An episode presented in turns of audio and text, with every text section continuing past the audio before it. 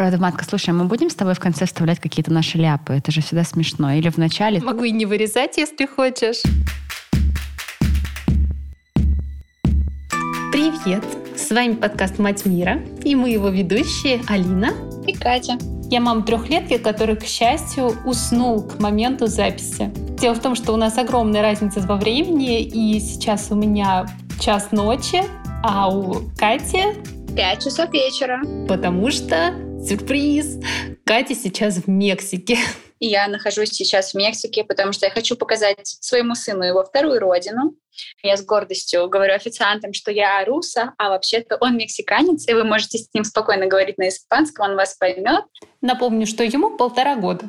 У нас сегодня спецвыпуск. Мы будем говорить про Новый год, но не просто Новый год, а Новый год в Мексике. Знаешь, чем у меня ассоциируется слово спецвыпуск? Я думаю, у всех были подростковые времена и журнал там «Молоток». И когда они делали какой-то спецвыпуск, посвященный какой-то звезде, у меня была просто щенячья радость. Я такая, боже. Такие журналы были у всех клевых девчонок нашей школы.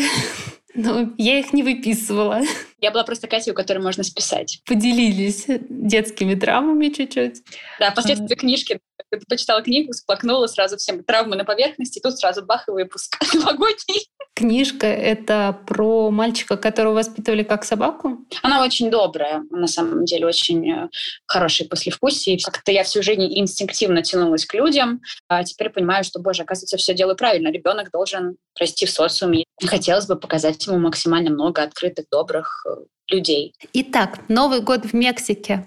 Чего ты от него ожидала и что ты увидела? Чтобы разобраться во всех местных традициях, мне кажется, не хватит и года, поэтому я все расскажу достаточно поверхностно. И простите меня заранее, слушатели, за какие-то ошибки. Все праздники новогодние связаны с религией в Мексике. Мексика самая, наверное, религиозная страна Латинской Америки. И все празднества начинаются с середины декабря, с дня Гвадалупы, которая является покровительницей католической Мексики. 12 декабря э, начинаются посады. Все семьи собираются у себя дома, дети традиционно разбивают пиньяту. Это такая игрушка большая, подвешенная на дереве? Я тоже э, до вчерашнего дня думала, что это игрушка. Это не просто штука, набитая конфетками. Это фигурка, обозначающая семь грехов. Э, то есть у нее семь концов, как у звезды, и дети закрывают глаза, разбивают эти пиньяты. То, что мне рассказали местные, что, в принципе, всегда праздник для детей, дети ходят и поют какие-то рождественские песенки. Далее наступает сама ночь э, Рождества. Как-то ты чувствуешь, что Мексика преобразилась, фонарики, что-то еще? Да, я это чувствовала в столице, потому что столичный ритм и климат, наверное, ближе к российскому, если не брать разницу в 50 градусов. И там украшено абсолютно все. И центральная площадь наполнена всякими инсталляциями, такими религиозного содержания, украшениями и огромным количеством семей и детей, что именно там ты чувствуешь приближение праздников. Все очень цветное, очень красивое. Что там является главным символом Нового года? Это такая же украшенная елка? Не очень принято наряжать елки.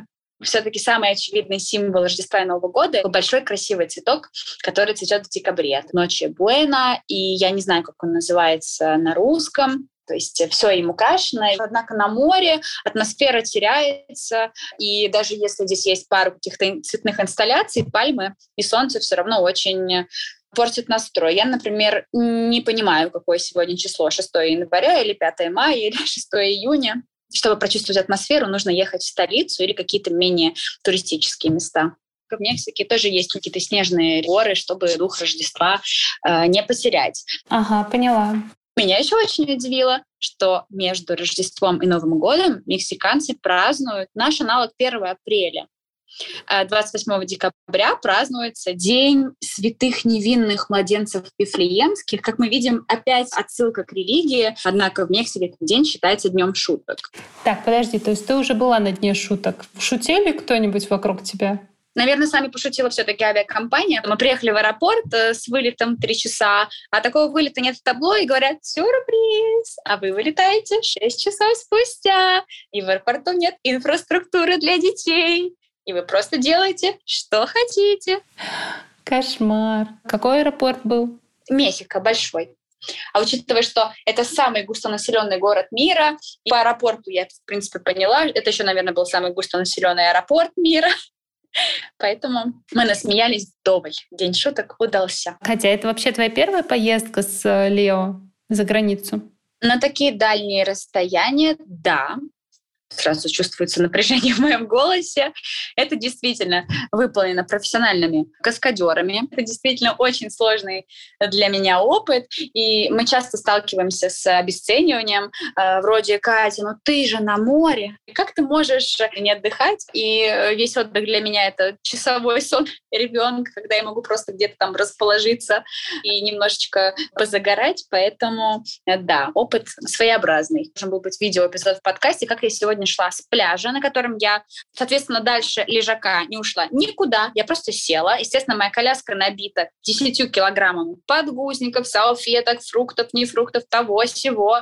И мои друзья с дочкой пошли купаться. Они приходят такие, а ты пойдешь?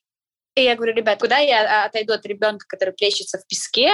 Дальше мне нужно было забрать стирку, 10 килограмм, которые были в прачечной, и просто нужно было видеть эту картину, как я иду просто по жаре с коляской. У меня э, в руках сумка из 10 килограмм прачки, и везде одни лестницы. Заметила это Мехико, что там почти нет девушек, передвигающихся с колясками. И там девушки носят детей на руках. Ты понимаешь, что я, наверное, я скоро перестану любить ходить в какие-то общественные места, потому что это сложно. Чем больше я путешествую, тем больше я понимаю, какая все-таки Москва идеальная, если не взять погоду, для жизни с ребенком. Вот это вот огромное количество игровых. В любом, мне кажется, ресторане у нас есть какая-то маленькая игровая, и здесь такого не наблюдается. Но как мы, взрослые, обычно празднуем Новый год? Мы пытаемся за счет него привлечь в будущую нашу жизнь какие-то приятные события. То есть поднимаем бокалы за любовь, убираемся в доме для того, чтобы привлечь благополучие.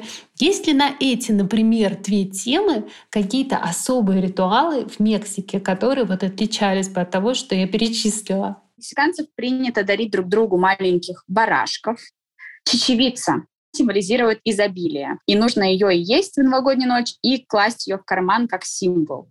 Класть денежку в обувь, садиться под стол, и это должно подарить человеку любовь. Выметать из дома прошлый год, я так думаю, наверное, со всеми старыми вещами. Зажигать цветные свечи.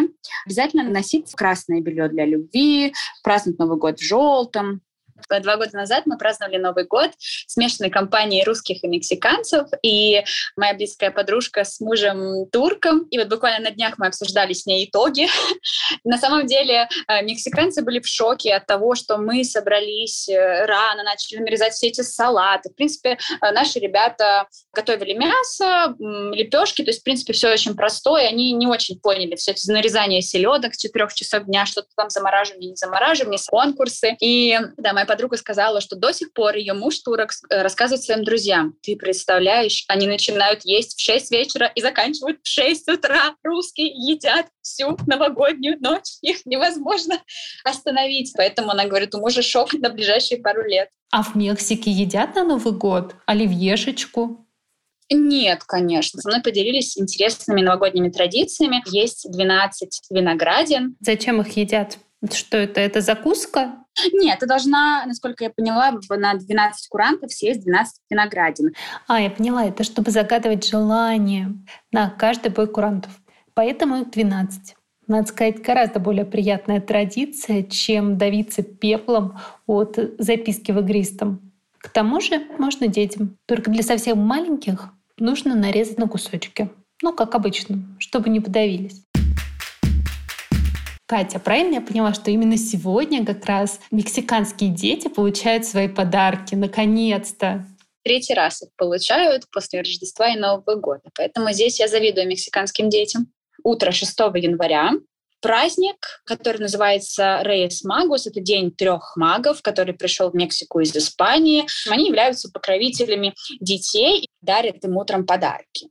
И я не ожидала такого волшебства от этого события. В Мехико нам очень посоветовали посмотреть Центральный почтовый дворец. И мы, наверное, туда шли больше со фотографиями, что это действительно очень величественное, красивое здание внутри, какой-то музей, такой мини-Хогвартс. И мы пришли туда, и все здание перекрыто мероприятием для детишек, что за 7 песо, за 20 рублей нужно купить открытку и марку, чтобы туда попасть. И огромное количество семей, детишек, взрослых. Это настолько трогательно быть в этой атмосфере. Пишут э, письма, и у них указано два адреса. Ты можешь написать либо Санта-Клаусу, там указано э, город, э, не знаю, Северный полюс, звезда номер 6, э, олень номер 4. И то же самое можно трем Рейс Магус, у них тоже указана их там звезда Белен, такая-то такая улица. То есть родители, пока пишут письма с ребенком, понимают, что заказал их ребенок, так приятно, что, получается, государственная почта организовала такую магию для детишек, и там огромное количество столов, карандашиков, где все так трепетно пишут эти письма. И я видела глаза довольные родителей и детей, и девочка маленькая рядом со мной писала на испанском «дорогой» или «дорогой», и ее папа старательно с двумя детишками говорил «вот, малышка, дорогой, Санта». И я видела через маску его улыбку. И я тоже от имени Лео написала письма его бабушке и дедушке, бабушка и дедушка, я Лео, я сейчас в Мексике, мне хотелось бы получить подарок, и эти же письма можно написать на международный адрес. Это будет стоить немножечко дороже. Я сама как ребенок сидела, радовалась и понимала, что вот она атмосфера, которую хотелось бы получить. То есть то, то зачем я приехала, я его получила.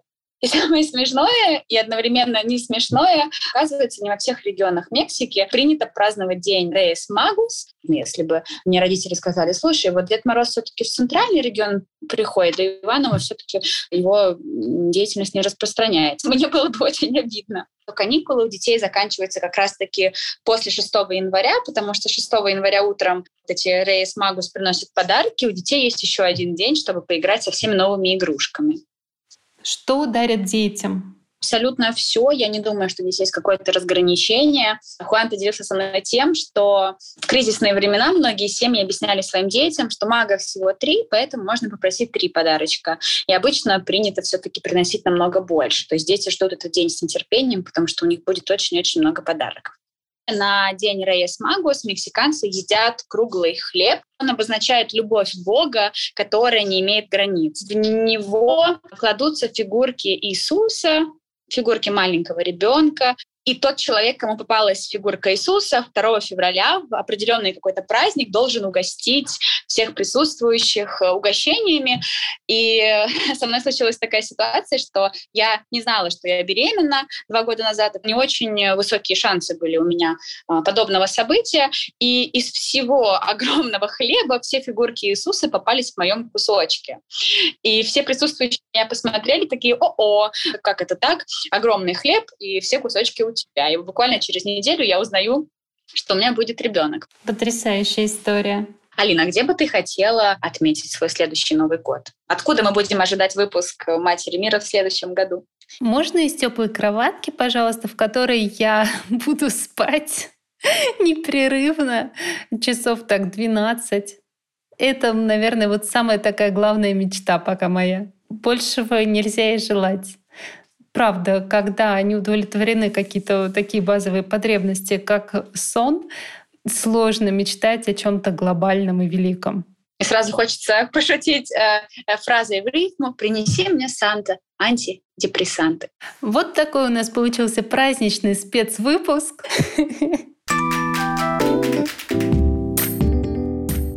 Давай как-то поздравим наших слушателей с прошедшим или как правильно еще говорят, с наступившим. Я желаю э, как раз-таки на волне прочитанной книги поддерживающего круга. Это могут быть друзья, близкие, чтобы рядом всегда были люди, которых вы могли назвать своей семьей.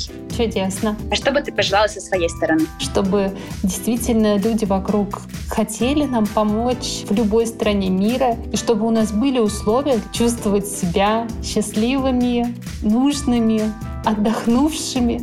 Спасибо, что вы с нами в этот праздничный день. Это очень дорогого стоит. Лучшим подарком нам будет, конечно же, если вы оставите свой комментарий и расскажете о нас своим друзьям. Это был подкаст «Мать мира» и его ведущие Алина и Катя. До скорых встреч! Пока-пока. Запись остановила, завершила.